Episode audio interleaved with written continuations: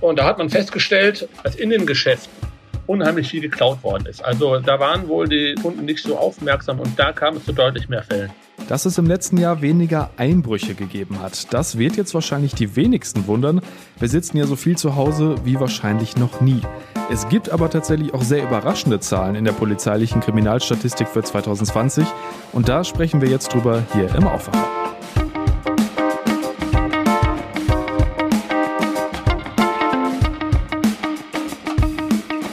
Rheinische Post Aufwacher. News aus NRW und dem Rest der Welt. Mit Benjamin Meyer, hallo zusammen.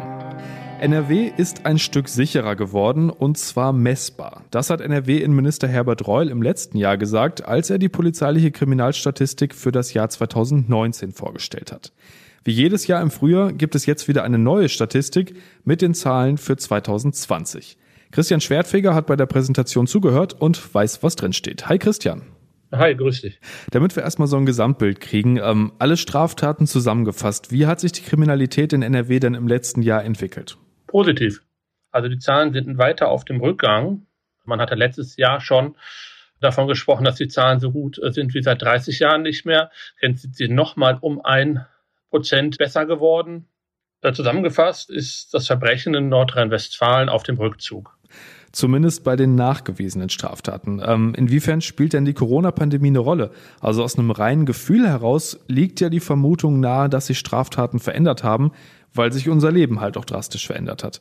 Ähm, findet sich das in der Statistik wieder? Ja, das ist deutlich. Der Innenminister Herbert Reul, der sagt auch, die diesjährige oder die letztjährige Kriminalitätsstatistik ist eine Corona-Statistik. Die Zahlen sind natürlich anders als sonst. Thema Einbruch da wird wieder ein deutlicher Rückgang auch verzeichnet bei den Zahlen. Das war in den letzten Jahren auch schon so, aber jetzt noch einmal. Und das ist natürlich darauf zurückzuführen, dass die Leute zu Hause sind. Man kann sagen, die Einbrecher teilweise ihren Job verloren. Die registrierten Einbrüche sind also runtergegangen. Ähm, haben denn dafür andere Straftaten wegen der Pandemie zugenommen?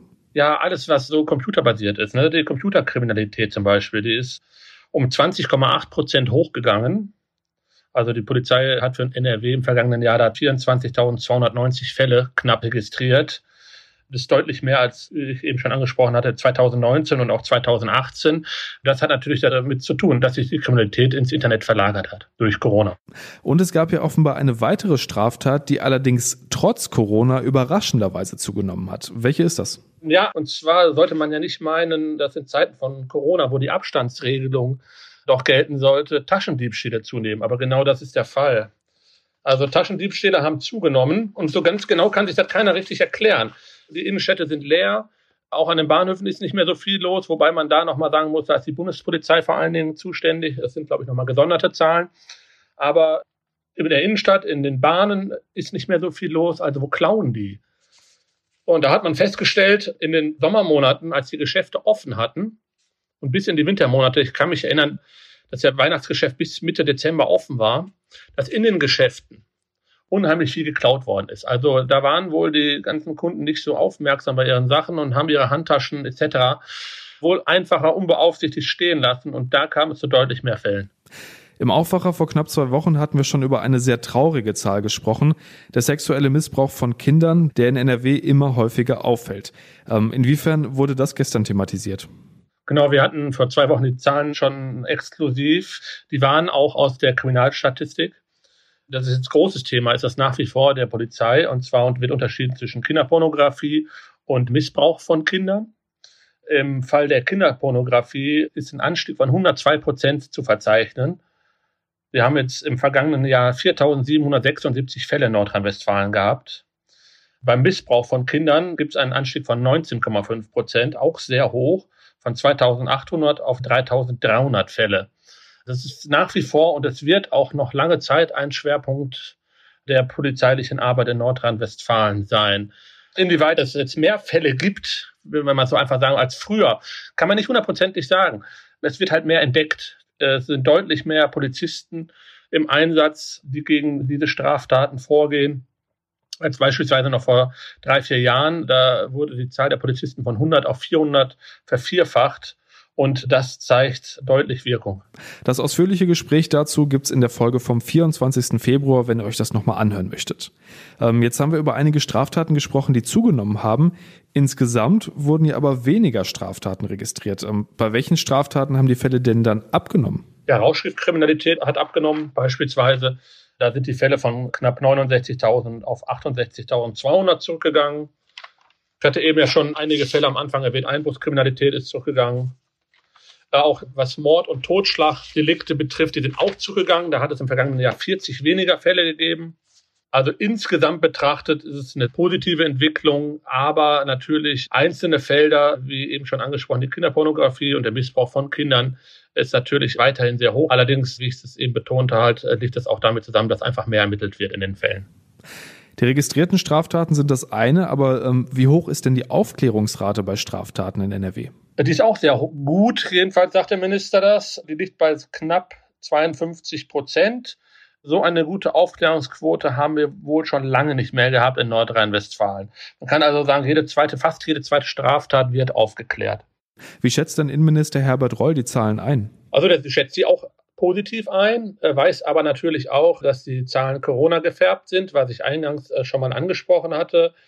Welche Schlüsse äh, sich daraus schließen lässt, da wollte er, glaube ich, noch nicht so viel zu sagen. Kann man aber auch nicht, wie gesagt, weil die Zahlen halt wirklich durch das Corona-Pandemie ja getränkt sind.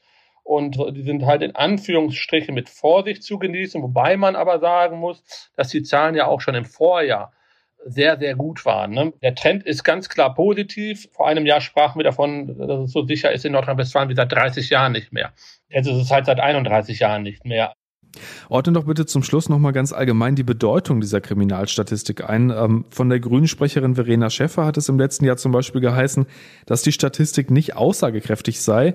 Sie hat gesagt, es handelt sich um eine Statistik über die verzeichneten Straftaten, die aber nichts über tatsächliche Anklagen und Verurteilungen aussagt. Ja, das ist eine Diskussion, die wird schon seit Jahren geführt.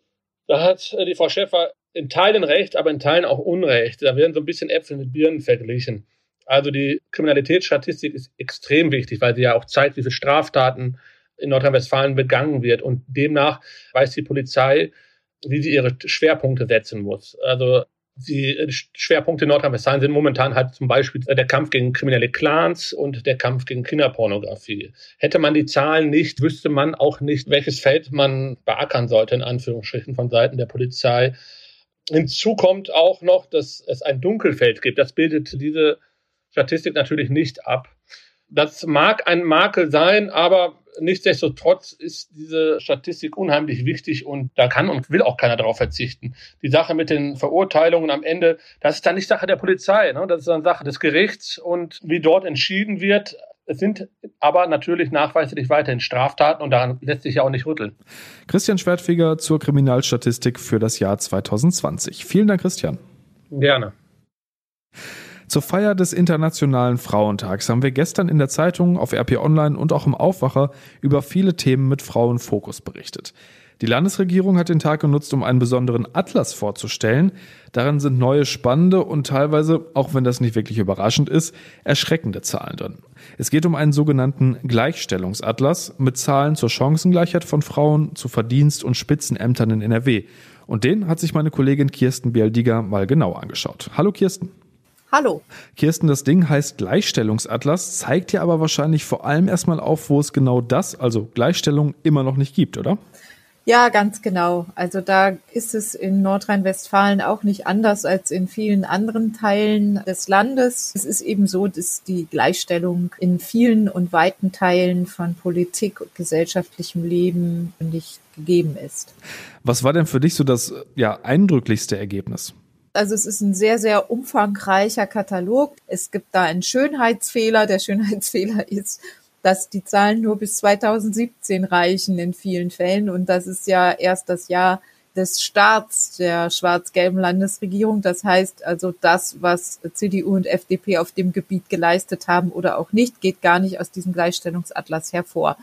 Bei einer Zahl, die äh, ich jetzt besonders frappierend finde, ist es auch egal, weil da die Zahl von 2020 stammt, nämlich von der letzten Kommunalwahl.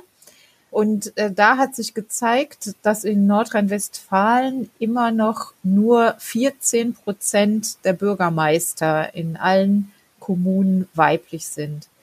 Also wenn man das in Zahlen liest, ist es noch fast ein bisschen äh, eindrücklicher. Es gibt in Nordrhein-Westfalen 53 weibliche Bürgermeister und die stehen 320 männlichen gegenüber.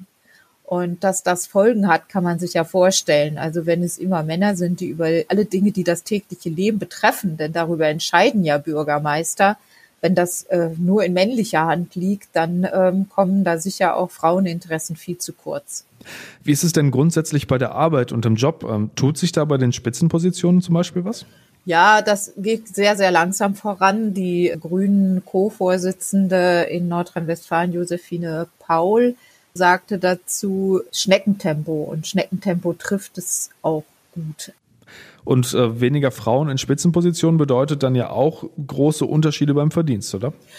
Ja, das äh, hängt damit zusammen, wobei ja auch bei gleicher Arbeit die Frauen weniger verdienen. Also es liegt nicht nur daran, dass sie ähm, nicht die Spitzenpositionen haben, sondern selbst wenn sie genau dasselbe machen wie die Männer, äh, verdienen sie ja weniger. Und ähm, dieser Stundenverdienst von Frauen hat man errechnet in dem Gleichstellungsatlas von CDU und FDP. Der lag 2017 im Durchschnitt um rund 22 Prozent niedriger. Also das ist schon wirklich äh, extrem. Fünf Jahre zuvor waren es zwar 24 Prozent, aber äh, diese zwei Prozentpunkte Fortschritt können einen da auch nicht wirklich trösten. Und wenn es eine Frau in leitender Stellung war, lag die Differenz zu den Männern bei 23 Prozent. Also Frauen haben da immer noch sehr viel nachzuholen und da ist weder der öffentliche Dienst eine Ausnahme noch das Land Nordrhein-Westfalen.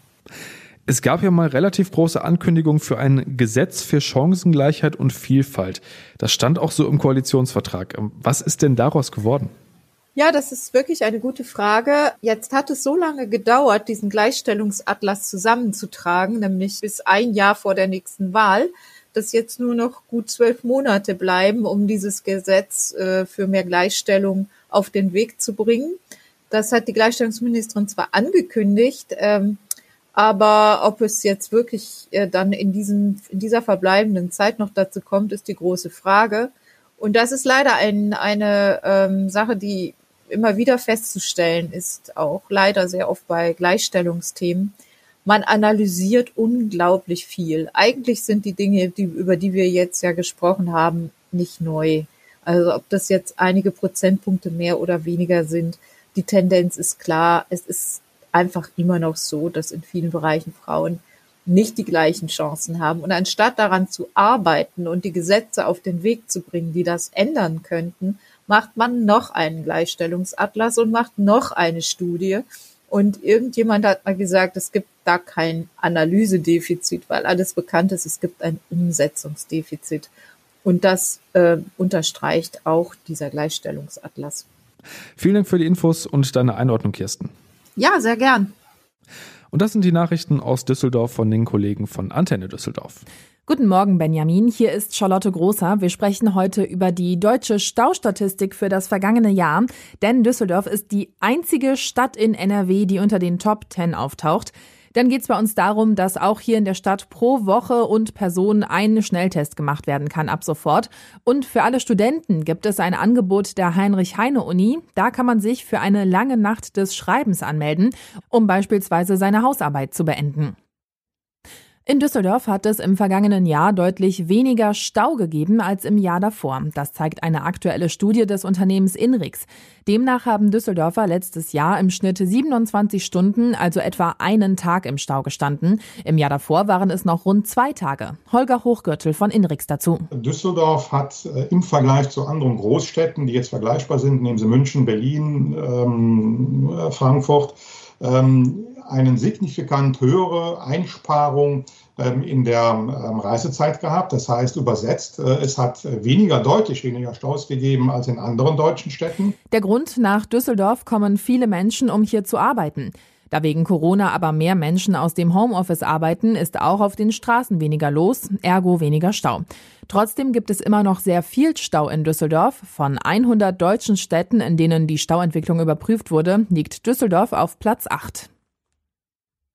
Auch hier in der Stadt können wir uns ab sofort mindestens einmal pro Woche kostenlos auf das Coronavirus testen lassen.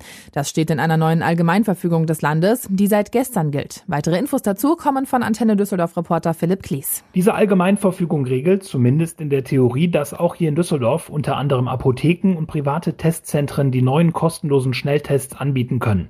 Die Kosten sollen die mittlerweile schon zehn privaten Teststellen in der Stadt erstattet bekommen.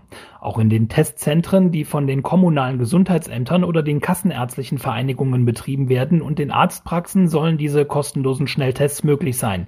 Hier gilt abzuwarten, ob und wie weit diese Stellen überhaupt darauf vorbereitet sind. Mit der neuen Testoffensive sollen Infektionsketten schnell erkannt und im besten Fall vermieden werden. Wer hier in Düsseldorf studiert und sich gerade mit Hausarbeiten beschäftigt, der kann sich ab sofort für die digitale Nacht des Schreibens anmelden. Auf die Beine gestellt wurde dieses Event von der Universitäts- und Landesbibliothek Düsseldorf und dem Studierendenservice der Heinrich-Heine-Uni. Am 18. März, also am Donnerstag nächster Woche, gibt es dann einen Workshop zur Literaturrecherche und Literaturverwaltung sowie Vorträge zu den Themen Zeitmanagement und Schreibmotivation. Außerdem gibt es auch eine telefonische Schreibberatung sowie eine psychologische Beratung. Für die Teilnahme ist eine Anmeldung nötig. Alle Infos und Kontakte haben wir auch online gestellt bei den Nachrichten auf antennedüsseldorf.de. Und da stehen zum Nachlesen auch diese und weitere Meldungen, zum Beispiel auch, wie es mit der Kriminalität hier in Düsseldorf letztes Jahr ausgesehen hat. Das alles zu finden auf unserer Homepage antennedüsseldorf.de und zu hören gibt es die Lokalnachrichten immer um halb bei uns im Radio. Und das sind die Meldungen. NRW-Gesundheitsminister Laumann hat gestern mit einer Allgemeinverfügung den Weg für kostenfreie Tests freigemacht und das ab sofort. Seit gestern sind kostenfreie Schnelltests bei Ärzten und kommunalen Testzentren möglich, außerdem in Testzentren, die von den kassenärztlichen Vereinigungen betrieben werden. Auch in Apotheken und privaten Testzentren, die bestimmte Standards erfüllen, sollen die Tests für symptomfreie Menschen möglich sein. Es gibt allerdings noch Fragezeichen. SPD-Fraktionschef Kutschaty sagte unserer Redaktion, er frage sich, womit die Tests durchgeführt werden sollten. Kostenlose Corona-Tests im ganzen Land gäbe es nur in der Theorie. Der Hammer-Bürgermeister Mark Herter von der SPD forderte Laumann in einem Brief auf, die Rahmenbedingungen und verbindliche Kostenübernahmeregelung zu erklären. Es gebe noch keine Antwort darauf, wie die Zusage praktisch eingelöst werden könne. Die ersten Läden in NRW sind seit gestern wieder geöffnet. Shoppen ist allerdings nur mit einem vereinbarten Termin möglich. Das hat zu teils volleren Fußgängerzonen geführt, ein Massenandrang ist aber offenbar ausgeblieben. Für die Museen geht es jetzt auch nach und nach los. Ab heute ist zum Beispiel das Museum Ludwig in Köln wieder offen. Am Wochenende war der Server des Museums noch zusammengebrochen, weil so viele Besucher ein Ticket für die große Andy Warhol-Ausstellung buchen wollten. Der Düsseldorfer Kunstpalast macht morgen, das Volkwang Museum in Essen am Donnerstag auf. Besuche sind grundsätzlich nur mit Voranmeldung möglich. Und zum Schluss schauen wir aufs Wetter. Es bleibt heute meist bewölkt mit nur wenigen Auflockerungen und bei 5 bis 9 Grad fällt immer wieder Regen, im Bergland auch Schnee. Die Nacht ist dann zwar trockener, es geht aber runter auf bis zu 0 Grad und kann dann natürlich auch wieder glatt werden. Der Mittwoch dann zwar auch wieder stark bewölkt, aber weniger nass und mit bis zu 11 Grad wieder etwas milder. Das war der Rheinische Postaufwacher am 9. März 2021. Habt einen guten Tag und bis denn. Mehr Nachrichten aus NRW gibt's jederzeit auf RP Online. rp-online.de